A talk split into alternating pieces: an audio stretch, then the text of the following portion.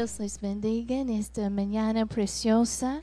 Es bueno ver a cada uno aquí en la, en la casa de Dios y nos están visitando esta mañana. Esperamos que se sienten en casa aquí en la, en la iglesia Nueva Vida. Estamos esta semana en la última semana de nuestros 21 días de ayuno y oración. ¿Y cómo les va? ¿Vamos bien? Nada más una semana más y yo les invito, si no han participado, quizá ah, han estado fuera por un tiempo y no sabían, pero ah, no es demasiado tarde de participar. Ah, estamos buscando al Señor en ayuno, en oración en este mes, en estas tres semanas.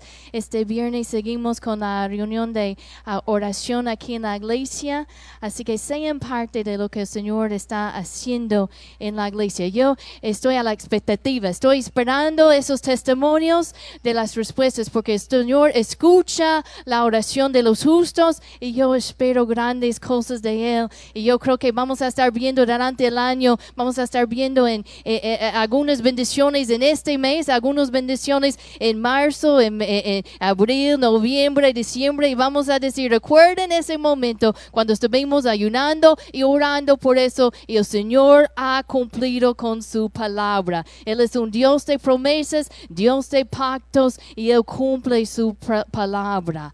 Amén. Vamos a orar esta mañana. Yo pido sus oraciones, como muchos de ustedes he estado batallando con un poco de, la gripa. Así que vamos a orar y esta mañana y también les invito, abren su corazón en, en esta mañana.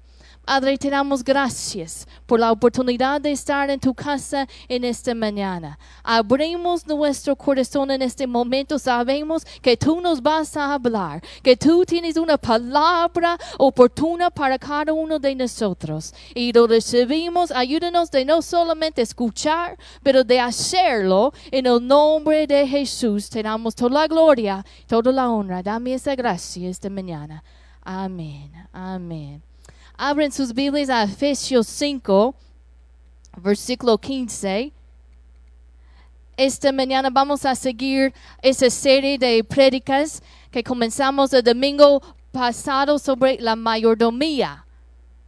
El domingo pasado, por los que no estaban aquí, uh, comenzamos y hablamos sobre algunos principios fundamentales sobre la mayordomía.